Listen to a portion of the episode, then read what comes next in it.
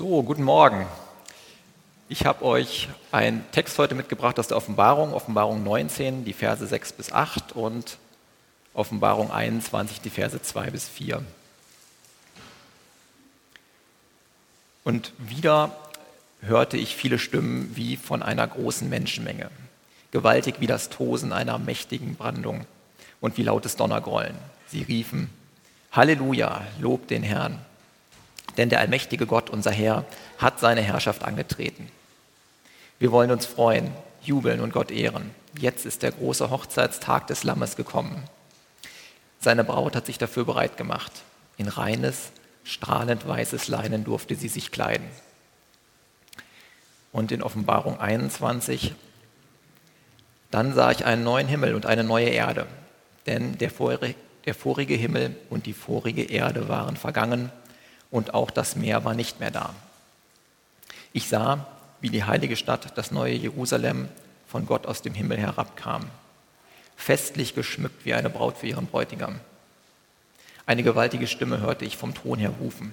Hier wird Gott mitten unter den Menschen sein. Er wird bei ihnen wohnen und sie werden sein Volk sein. Ja, von nun an wird Gott selbst in ihrer Mitte leben. Er wird ihnen alle Tränen abwischen.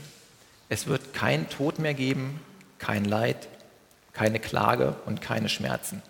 Denn was einmal war, ist für immer vorbei.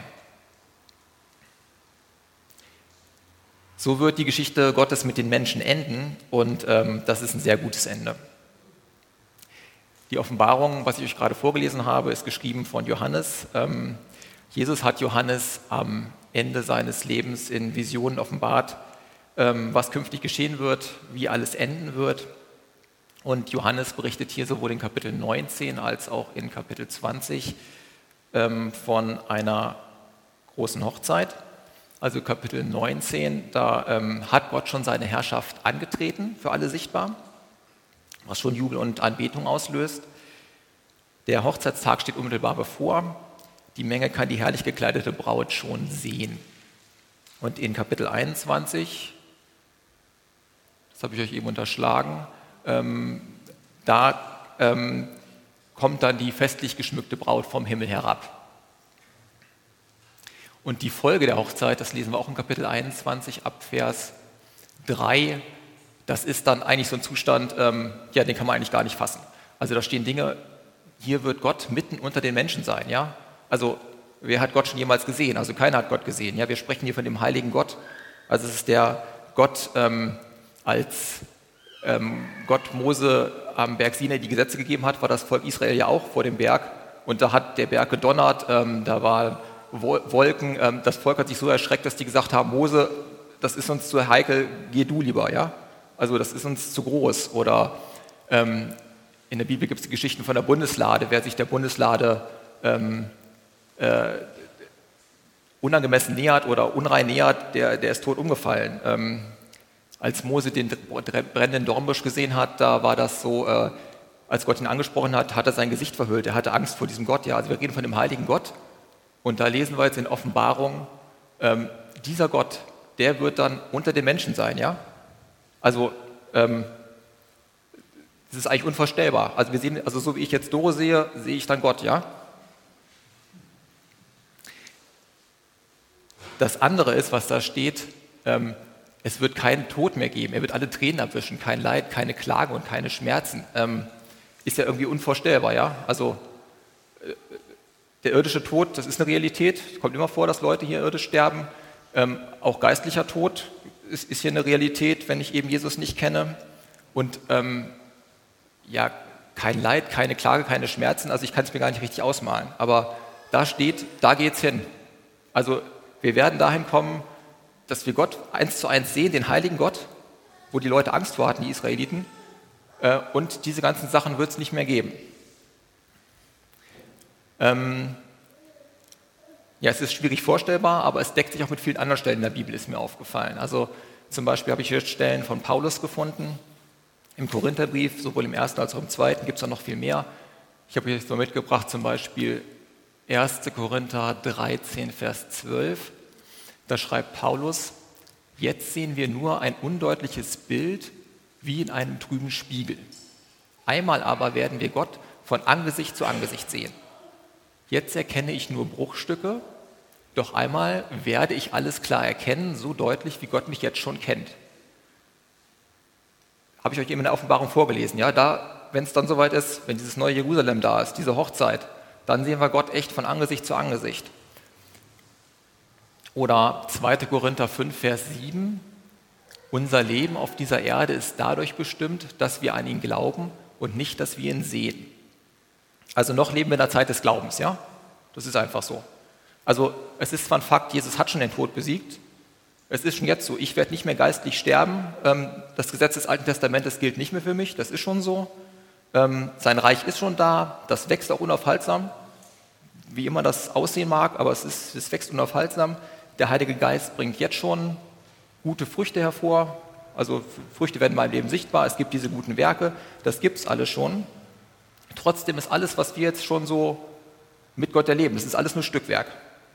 Also auch wenn wir jetzt schon begeistert sind, auch wenn die Freude jetzt schon da ist und die Freude weiter zunehmen wird, es ist trotzdem so unsere Freude und Erkenntnis ähm, an diesem Hochzeitstag, wenn das passiert, ja, wenn dieses neue Jerusalem, also die Gemeinde dann eben, wenn dieser Hochzeitstag ist, ähm, das wird nochmal eine völlig andere Qualität haben.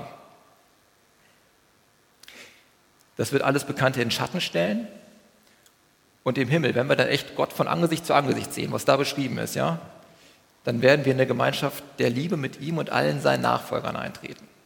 Das wird ein Tag höchsten Genusses, absoluter Freude und tiefster Geborgenheit sein. Ich lese das nochmal vor, das wird ein Tag höchsten Genusses, absoluter Freude und tiefster Geborgenheit sein. Das ist so meine Hoffnung, das ist so unsere Hoffnung, ja? dass wir da dabei sind. Wir vertrauen jetzt fest darauf, dass Jesus der Herr ist, immer, und dass diese Wahrheit irgendwann für alle sichtbar wird, dass jedes Unrecht irgendwann einmal gerichtet, gerecht gerichtet werden wird und dass wir bei dieser Hochzeitsfeier zwischen, zwischen dem Lamm, zwischen Jesus und ähm, der Braut der Gemeinde, dass wir dann dabei sind, weil Jesus für uns gestorben ist.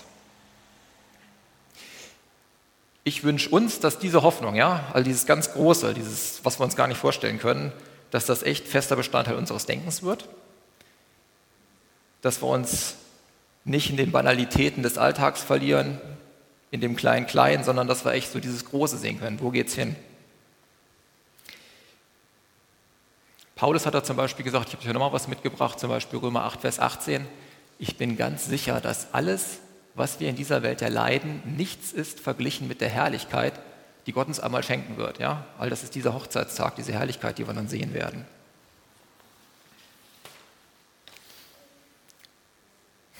Also Gott gebührt sowieso alle Ehre für das, was er ist, was er schon getan hat, was er noch tun wird.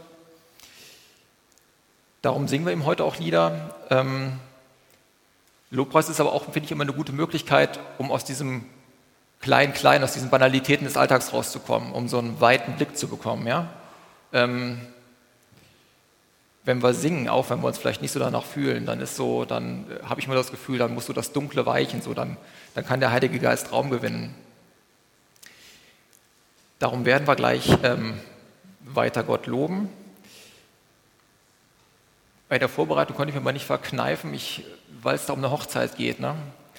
Da geht es um eine Hochzeit, also die, die große Hochzeit des Lammes und ähm, des neuen Jerusalems, der Braut. Ähm, da stecken noch so viele Bilder drin. Ich will nur mal gerade zwei Sachen anreißen. Das wollte ich euch jetzt, das gute ich jetzt nochmal zu. Was mir aufgefallen ist, die Bibel beginnt mit der Hochzeit, Adam und Eva, ne? und endet jetzt wieder mit einer Hochzeit des Lammes und, und der Gemeinde. Ähm, Ziel der ersten Eheschließung zwischen Adam und Eva war ja so, die Kinder mit der die Erde mit Kindern Gottes zu füllen. Das hat, ja, das hat nicht geklappt, weil, ähm, ich sage jetzt mal, weil Adam nicht da war, als Eva ihn brauchte. Ja? Bei dieser zweiten Hochzeit, bei der zweiten Hochzeit, ähm, da, da, wird der, da, wird der, Zweck erreicht werden. Ja? Also, also Jesus, ähm, der wird seine Braut niemals verlassen. Ja? Also Jesus und Adam, das, ist, das sind zwei völlig das ist eine ganz andere Qualität. Das hat der Paulus ja auch im Römerbrief so ausgeführt, im Römer 5, ähm, dass er eben sagt, mit, mit Adam kam die Sünde in die Welt, ja, also mit Adam kam die Sünde in die Welt und mit Jesus, ne, da kam irgendwie dann ähm, die Gnade und die Gerechtsprechung, ja, was das alles aufwiegt. Also das fand ich nochmal einen starken Gedanken. Und dann ist noch was anderes bei diesem Bild mit Hochzeit und Braut und Bräutigam. Ähm, egal, ob du jetzt verheiratet bist, ob du als Single lebst, ähm, der große Bräutigam in deinem Leben muss Jesus Christus sein, ja? Also Ehepartner sind nach biblischem Verständnis, die sind gleich und auch entgegengesetzt, beides gleichzeitig, sind einander lebensrettende Hilfe, werden eine Einheit, öffnen sich einander völlig und geben die eigene Unabhängigkeit füreinander auf. So Ehe nach biblischem Verständnis.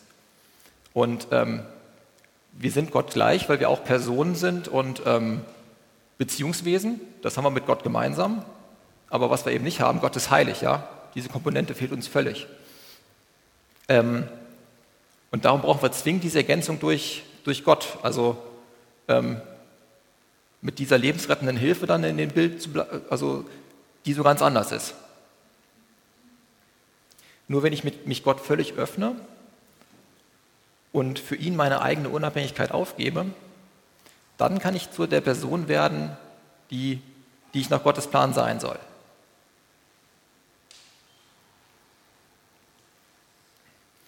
Also wir brauchen zwingend diese Komponente Heiligkeit in unserem Leben, ja? Und die gibt es nur bei Gott, also nur Gott ist heilig. Also wir bekommen nach der Bibel diese Komponente Heiligkeit nur durch Jesus Christus. Also darum das steckt in diesem Bild drin, vom Hochzeit, Braut und Bräutigam. Jesus muss der große Bräutigam in unserem Leben sein.